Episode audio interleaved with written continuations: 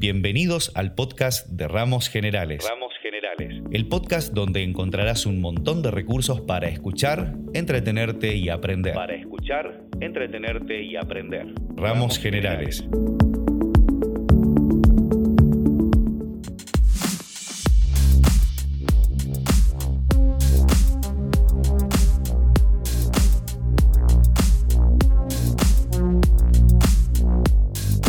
Bienvenidos a este episodio de nuestro podcast.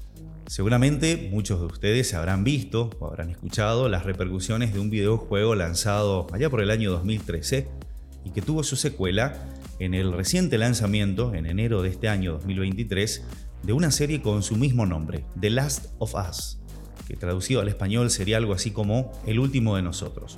En resumidas cuentas, el argumento de ambos, el videojuego y de la serie, está ambientado en un mundo futuro, posapocalíptico podríamos decir, invadido por turmas, por grupos de infectados con una enfermedad producida por un hongo parásito que modifica y controla el comportamiento de sus huéspedes, en este caso personas.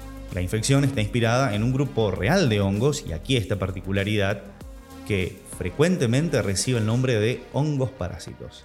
A diferencia de la trama de otros videojuegos, de otras películas o de otras series que estoy seguro que las vieron, Guerra Mundial Z, Resident Evil o la más famosa, The Walking Dead, el surgimiento u ocurrencia de este tipo de infecciones no es completamente ficticio, ya que realmente ocurre en la naturaleza. Sí, es así.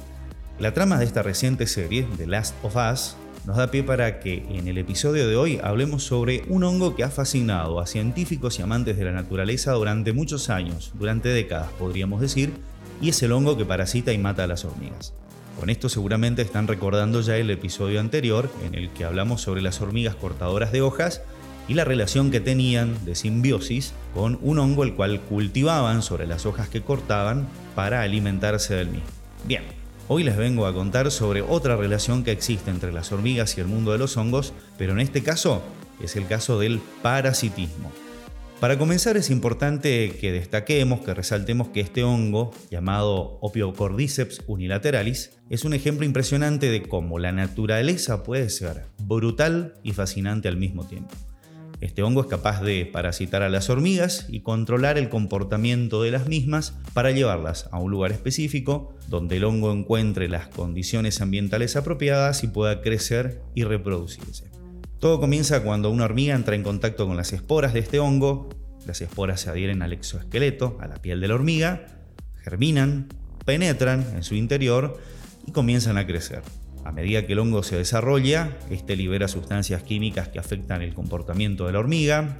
La hormiga infectada comienza a actuar de manera extraña, anormal, alejándose de su colonia y escalando una planta a lo más alto posible eh, de una hoja, de una rama, donde finalmente esta muere lógicamente invadida por todo el micelio, por la estructura del hongo.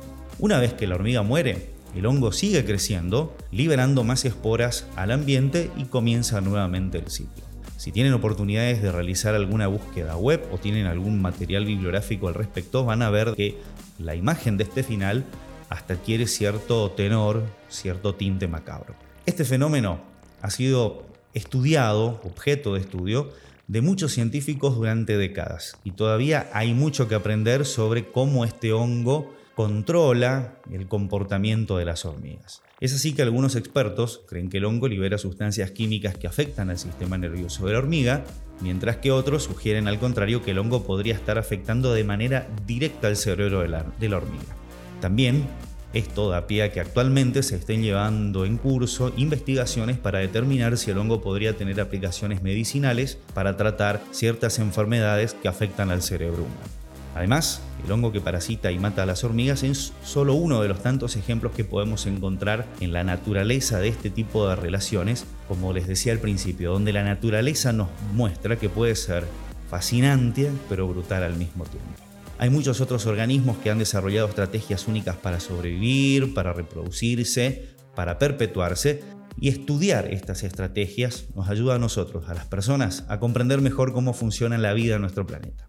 Espero que hayan disfrutado de este episodio sobre el hongo que parasita y mata a las hormigas, el hongo zombie, y los invito a seguir aprendiendo más sobre la fascinante naturaleza que nos rodea. Hasta la próxima. Ramos Generales, el podcast donde encontrarás un montón de recursos para escuchar, entretenerte y aprender. Si tenés alguna idea para un tema que te gustaría que discutamos en un episodio, una pregunta que quieras que respondamos o simplemente querés compartir tus comentarios sobre un episodio en particular, quiero escucharte. Así que, ¿cómo podés hacerme llegar tus comentarios? Es fácil, solo envía un correo electrónico a ramosgeneralespodcast.gmail.com que me gustaría leer tus sugerencias y comentarios.